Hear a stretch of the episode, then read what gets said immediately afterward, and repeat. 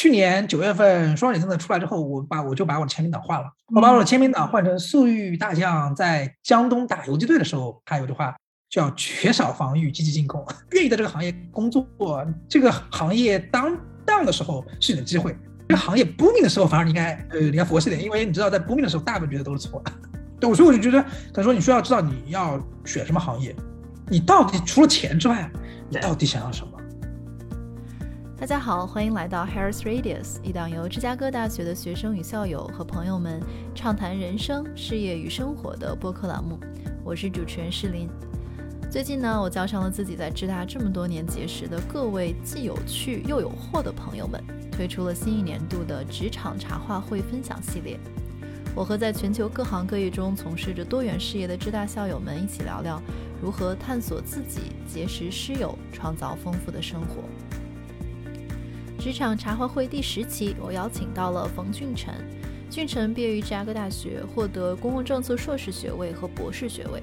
他目前在火花思维担任大数据总监，负责大数据基础设施和数据科学。从一四年起呢，俊成从事在线教育公司与数据科学家的工作。除了在专业领域之外呢，俊成也在研究如何成为一名优秀的技术团队领导。他在知乎上写了技术政委的政治工作手册。现在学习如何从一线管理者变成二线管理者，那就请收听今天我们的现场畅谈。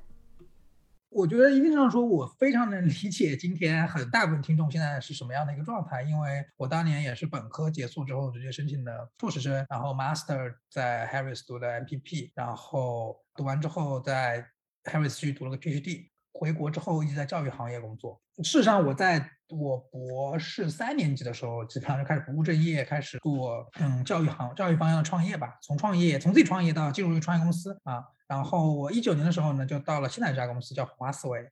大概是这样的一个最基本的路吧。其实从完全不知道职场到底是什么，到今天我做这个 talk 的很重要的，我希望的一个做的一件事情，就是真的去把职场和我们的学习去连接起来。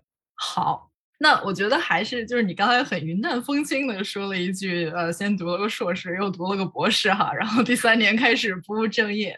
我觉得一定有很多朋友其实还是很好奇，就是当时就博士这个选择，对吧？当时是怎么就开始这个生涯？然后其次呢，就是哎，当时是什么样的一种契机或者探索，让你开始对创业这件事情，或者说在线教育开始了这样的一个萌芽？就首先是我来 Harris 之前，其实我在国内跟着导师做了很多横向项目，就是在国内，我相信。大家都能，Harris 一般也都是各个学校的精英。我相信你给导师做的横向项目，大部分都是 garbage。当时我做了很多的低成本的重复劳动。然后我对于 research 就是第一没有概念，是说实话，基金完完全没有概念啊。第二是我也不觉得是这样很有意思。然后我来到 Harris 之后，因为 Harris 可可以选很多课嘛，而且当时我就没有想要，就我觉得可能 master 就是我最后的学历了，所以我当时就选了很多。就是我第二年选了很多博士的课，就是我只能说我从第三个学期开始我就开始选博士的课了，因为读完前两个学期，我就觉得说 Harris 的 academic 除了 writing 之外，对我而言完全不是 challenge，对，就就真的就是裸考都都是四，就没没有任何意义。所以呢，我就后来就觉得说，那我既然来了，花那么多钱，我肯定对啊，还得 challenge 我，还得 challenge 我自己。然后我就去参加很多 seminar，然后上了很多博士的课，然后我觉得让我重新意识到说，至少学习是很有意思，就重新让我有学东西嘛。然后就觉得说还没有学够，虽然两年了还没有学够，这个领域还有很多很多可以学的。然后就选择读博士。In hindsight，这这是一个 truly regrettable choice，因为去读博士，it's really not about learning，it's it's about writing papers。嗯，就虽然我还是比较愿意写的，但是我写的，对我我写的和 academic research 的写东西还是很不一样。又读了又，相当于我从硕士二年级开始读，读到博士二年级读三年。其实，如果你三年认真读的话，能读很就在某个方向上，其实你已经很专了。然后后面开始做 research 时，我就很痛苦。然后我就意识到说，我可呃，然后当时又被我我的 Harris mentor 对吧刺激到。然后我的 Harris mentor 就是 in long long story short 就是一个非常聪明的 genius，然后都做了很多 risk taking 的事情，我非常的敬仰他。然后受他影响，说我二十八岁、二十九岁之前都在 play safe，对吧？我觉得就是说，如果我再不 play 的话，那因为当时我快三十岁，我觉得啊，三十岁好像当时觉得我人生要过一个坎，你还，对吧？就觉得还要还要做点蠢的事情嘛。对，然后就开始创业嘛。然后因为其实我是很愿意教学的，我觉得就教学就是我在 Harris 做了很多 RA。大部分 Harris PhD 其实不愿意做 RA 的，但是我其实非常愿意做，当然钱也是很重要的原因，对吧？但也不主要是钱。TA 是不是？不是 R，是 Teaching 啊？对，TA，sorry sorry，借借借，对对对，这个一个 quarter 一一一千刀，当时我我我的 going price。其实这这个钱赚的是辛苦钱，但是我非常 enjoy teaching 的过程，所以呢，好为人师，所以我就想做教育，是我做教育的起因吧。当然，另外一方面也是因为当时一二一三一四年的时候有可汗学员啊，然后因为我的 mentor 的关系，就我就加入到了可汗学员中国化的一个。进程中，然后我一直觉得这是一个，我觉得我非常 lucky 的一件事情，是我很就是大概在我三十岁的时候，我找到了我这辈子想干嘛的事情，就是做这件事情让我很让我非常的 enjoy，嗯，就是非常苦非常累，但是我非常 enjoy，所以我觉得这是一个很幸运的事情。就进入到了这个我们说在线教育，还是你你怎么定义你现在所在的这个？对，就是我觉得 in general，我更关心的是教育和数据。怎么结合在一起，或者说 in digital age，how how 就我们应该怎么做教育，对吧？或者在假设未来我们的孩子是在平板上学习，在未来我们的孩子的书包是个平板，他的学习体验该长什么样？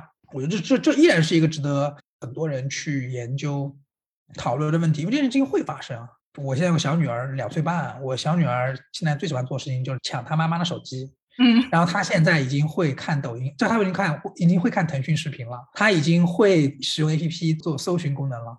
Oh my god，对吧？就就是他们就就我们下一代 digital native，他们长大的时候，他们对于教育的理解肯定会很不一样。所以我觉得这件事还是很有意义的。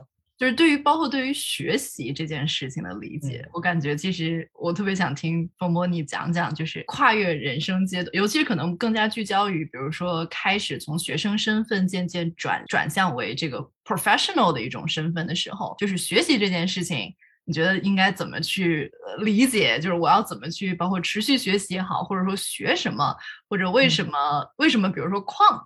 现在这么的炙手可热，就是你从它当中到底可以 get 到什么呢？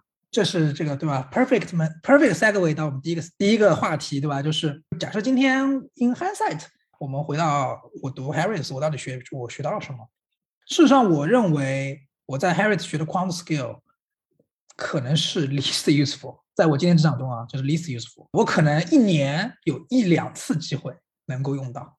At best，一年一两次。事实上，我在 Harris 学到的最有用的课程，也我推荐给所有你们马上去 Harris 的同学，以及你们在 Harris 同学。就 Chicago 有一门课叫 Little Red Schoolhouse，嗯，叫 Professional Writing，这事儿太有用，就是我每天都在用，并且呃，我相信国内的这同学们，你们应该是没有真正的学过。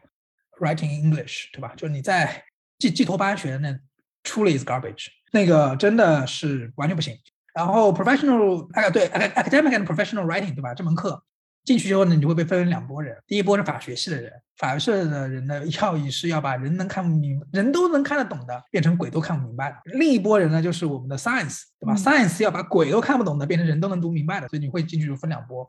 然后我觉得那一个 quarter 对我非常煎熬，他基本上每每周一个 writing assignment，呃，一周 writing 包括 j discussion，嗯，十周时间，我觉得整体而言，虽然我写作能力并没有到达我想要的地方，但至少我知道我要写什么，我知道我要怎么写，这件事情是这个 general skill 是非常 transferable 的，而且我认为这个 skill 在中在整个职场中是 underrated 啊，你们到 Harris 之后，Harris 也会让你们写 memo，对吧？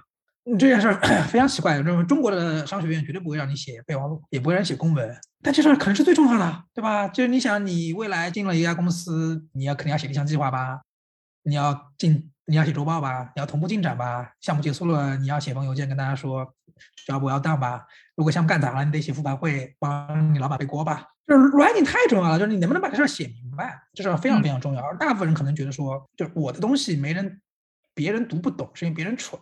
Just the opposite，就是大部分情况下，你的东西别人读明白，是因为你没写明白。所以我觉得，in hindsight 而言，Harris 对我最重要的教学其实是让我学会了 writing。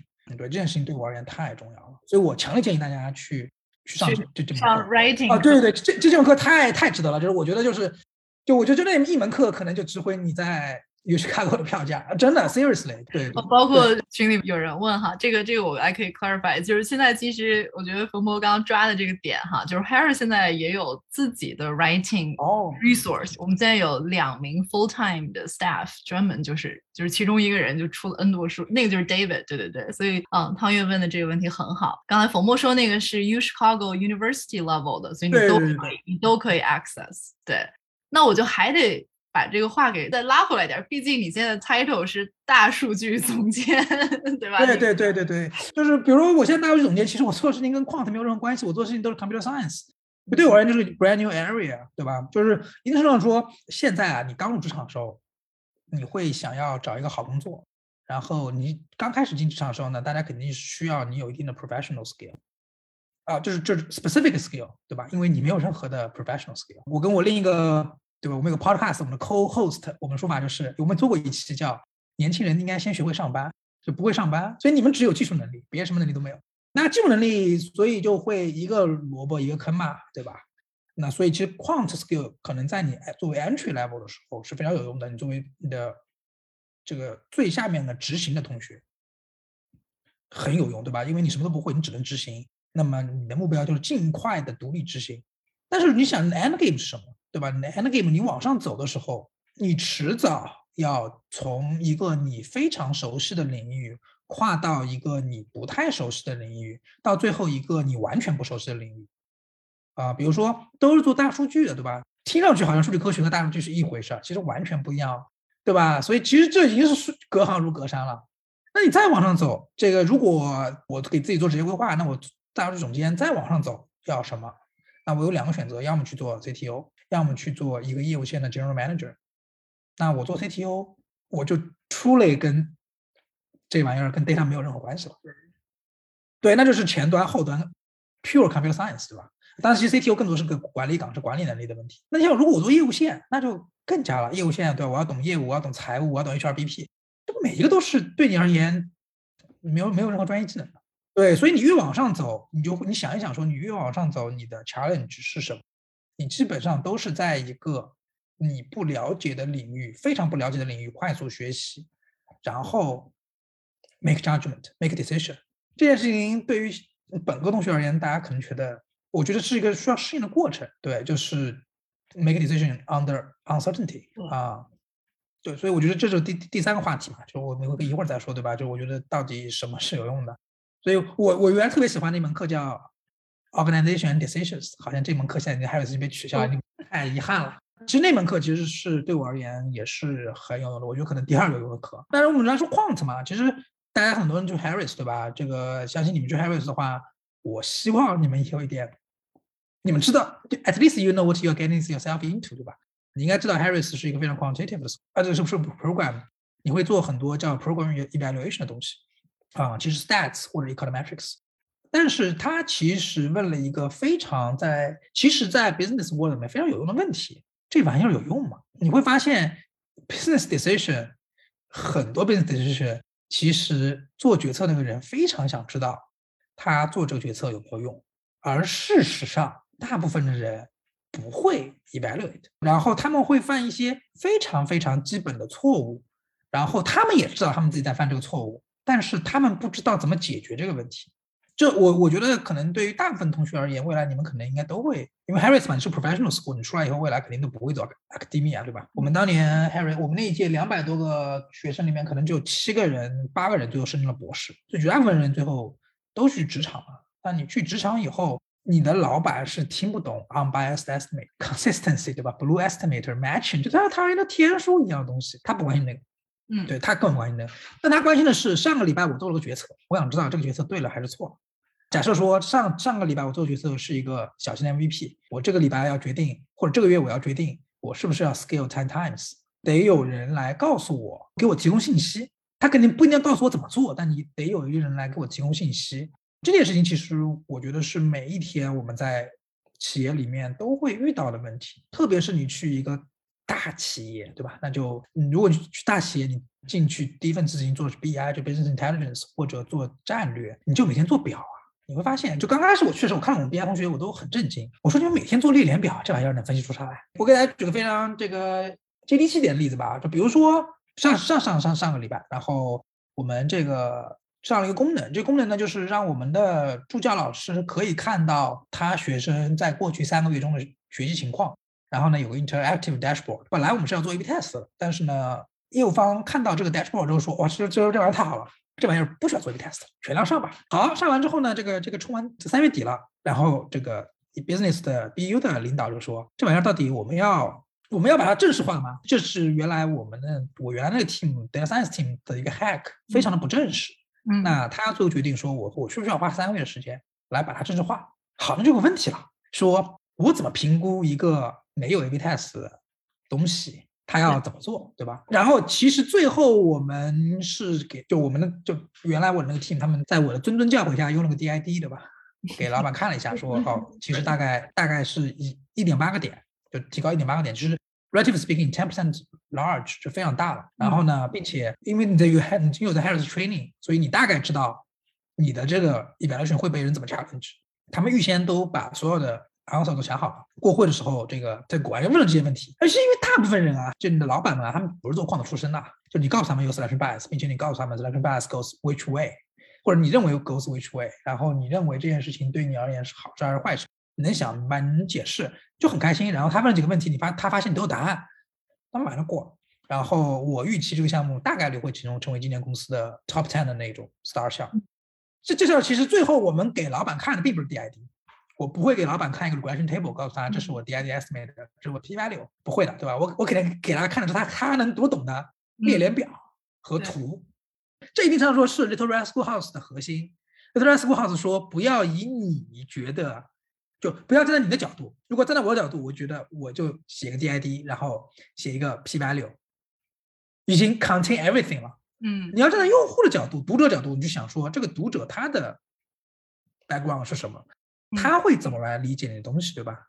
假设我们 relevant stakeholder 里面十个人里面有三个人知道什么叫 P value，只有一个人真的知道 P value 怎么读，那你怎么去 present 你的东西？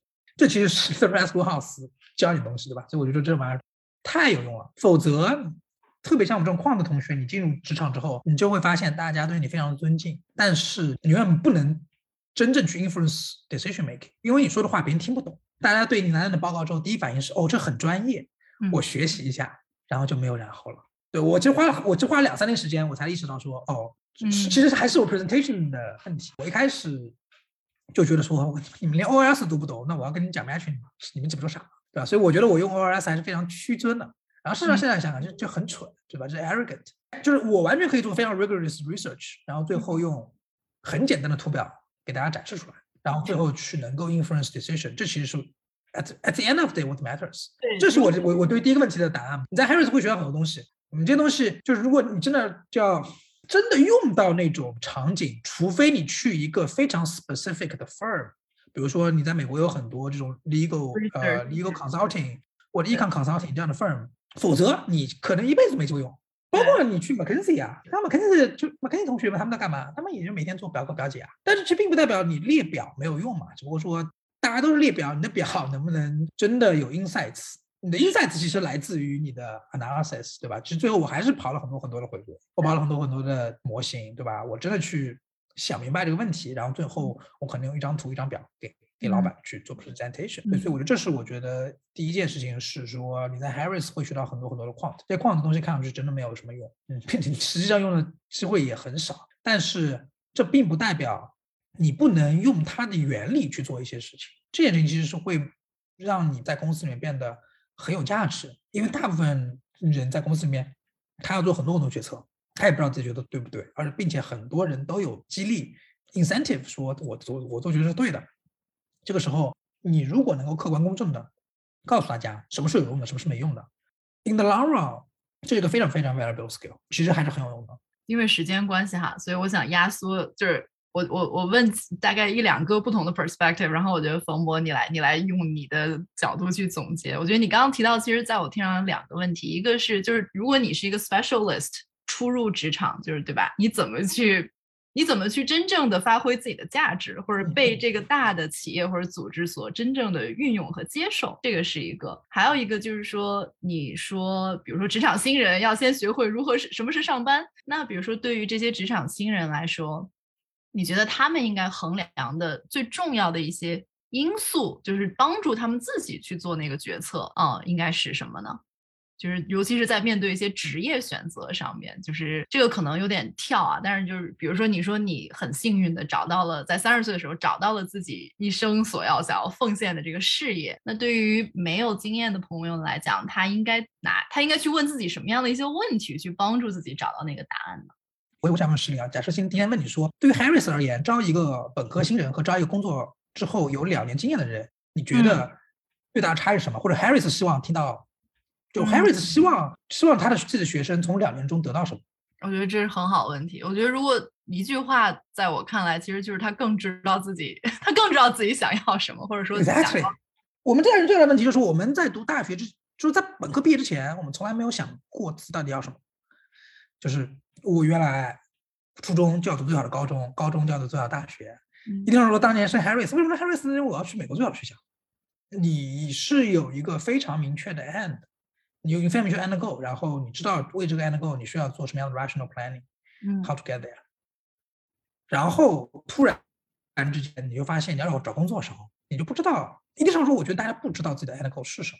对吧？可能我相信大部分就 Harris 同学，你们现在的想法是说我要去一个 top rated，不管什么行业吧，可能大概的行业就是 finance，我估计啊 finance consulting 加互联网，对吧？就是就就是非常 fancy 的，对吧？up upscale 的什么行业，然后你要去加去 top firm，对吧？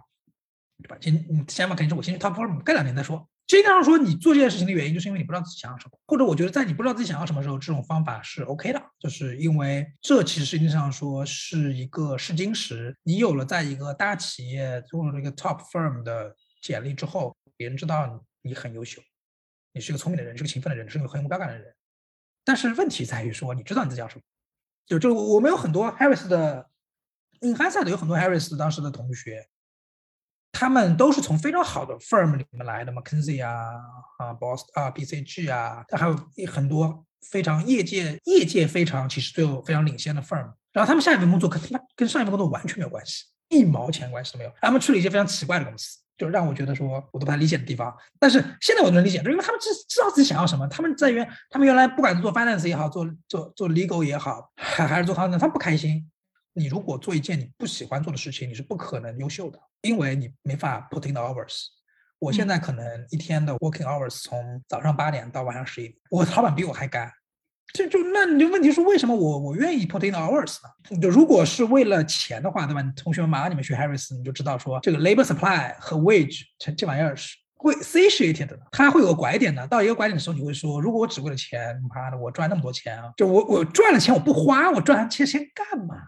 然后，所以这事儿其实最后就是因为经常说，就是工作是 its own reward，然后这个时候你才有可能在一个行业里面去真的去沉淀，去去做很多事情，然后才会形成竞争力。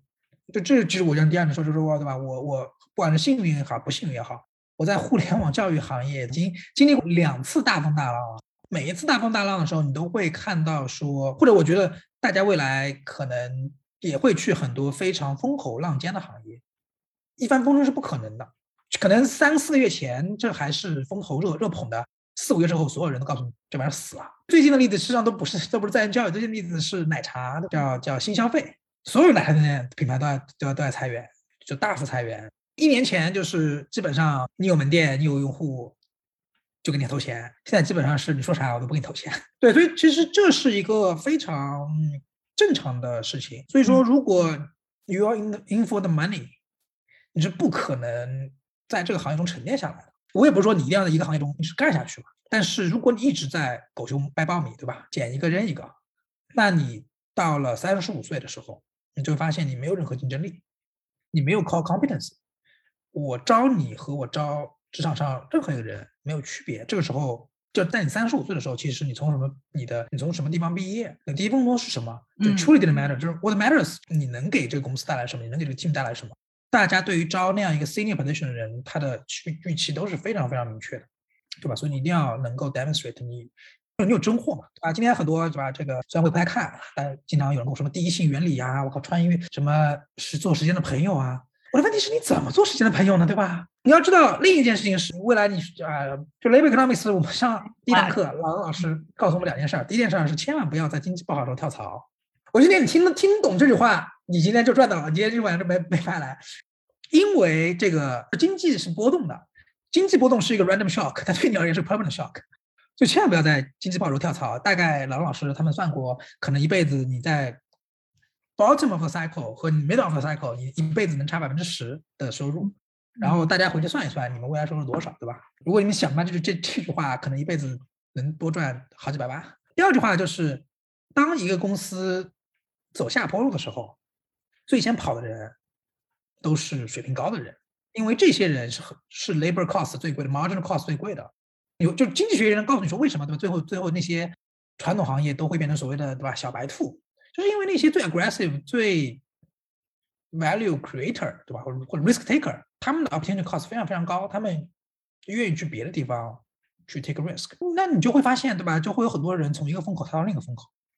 当然了，选我我想说，如果你你人生每次跳槽都能选对风口，我觉得这也是一种竞争力。那人家做投资人，就我觉得你就不应该做 executor，对吧？你要做投资人，说明你对于 risk 的理解非常好，这也是种 core competency。但是如果你像我这样，选定了一个行业，我觉得这个行业是有价值的，并且做这事儿是需要有时间的积累的。你的 value 是通过时间积累起来，那么我觉得你就会有很多耐心去，能够更好的面对行业的 up and downs，并且事实上说和 ironically 对吧？我职业生涯里面的 major breakthrough 都基本上来自于行业的 downtime。去年九月份双减政策出来之后，我把我就把我的签名档换了。我把我的签名档换成粟裕大将在江东打游击队的时候，他有句话叫“缺少防御，积极进攻”。愿意在这个行业工作，这个行业当当的时候是你的机会；这个行业 booming 的时候，反而你应该呃你要佛系点，因为你知道在 booming 的时候，大部分觉得都是错的。对，所以我就觉得，可能说你需要知道你要选什么行业，你到底除了钱之外，你到底想要什么？我觉得这件事情其实是本科同学和职场同学有过职业经验的人最大的区别，但是也不是说你有了职业经验你就一定知道自己要什么。读书是一个非常非常 particular skill set。嗯，就你把读作为一个职业啊，在过去对本科同学而言，在过去这么多年中，你们几乎只在拼一件事情，就是读书，就只有这么一个职业，在这个职业上你做的很好。但并不代表说出来之后，你做别的职业你也能做得更好，或者你也做得很好。这个这个 skill set 一一定上说不一定是 transferable 的。所以我觉得一定上说是你只有进入职场之后，你才能知道你想要什么。然后你回来再读一个 professional degree 的时候，你才能更明确的知道你自己想从这个 program 中得到什么。我觉得我非常遗憾一件事情就是我当时没有更多的跟我的同本科同学们、呃研究生同学们。去聊废话，去聊说为什么你要来 Harris？What's your lifetime？就就 What's your life story？对吧？What brings you here？